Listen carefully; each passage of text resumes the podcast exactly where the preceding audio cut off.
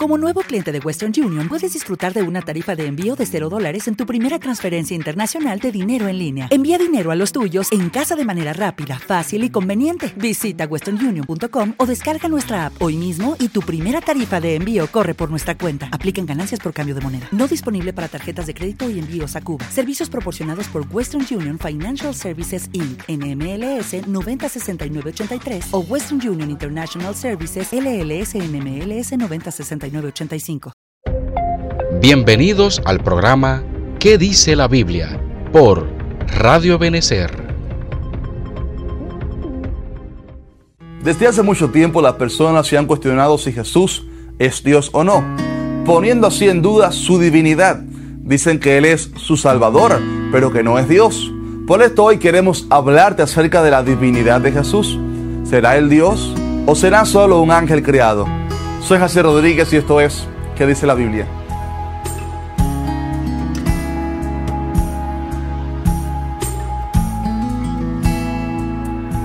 La Biblia nos revela que Dios está compuesto por tres personas, siendo cada uno de ellos divino y que a la vez componen así la deidad. En Génesis 1.26 dice, entonces dijo Dios, hagamos al hombre a nuestra imagen conforme a nuestra semejanza. Aquí vemos que Dios es más que una persona, pues está hablando en plural. También cuando Jesús es bautizado, vemos que las tres personas divinas que estaban presentes, el Padre hablando desde el cielo, Jesús siendo bautizado y el Espíritu Santo que descendía sobre él. También primera de Juan dice, porque tres son los que dan testimonio en el cielo, el Padre, el Verbo y el Espíritu Santo. Y estos tres son uno. A diferencia de lo que algunos piensan, Jesús no es un ángel creado, sino que Él es eterno, sin principio ni fin. La Biblia dice que Él es antes que todas las cosas. En Apocalipsis Jesús se llama el Alfa y el Omega, el primero y el último.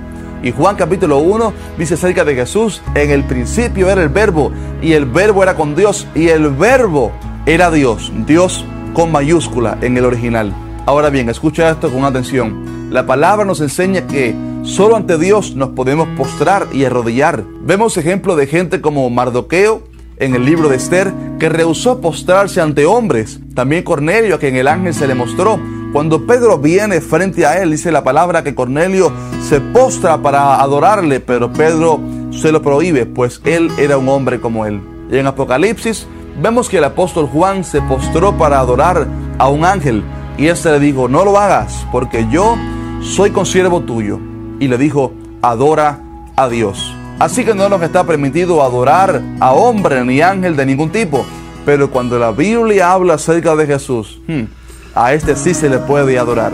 Hebreos 1.6 dice acerca de Jesús, adórenle todos los ángeles de Dios. En el Evangelio de Juan vemos que Jesús se dejó adorar por aquel joven ciego de nacimiento a quien él le dio la vista.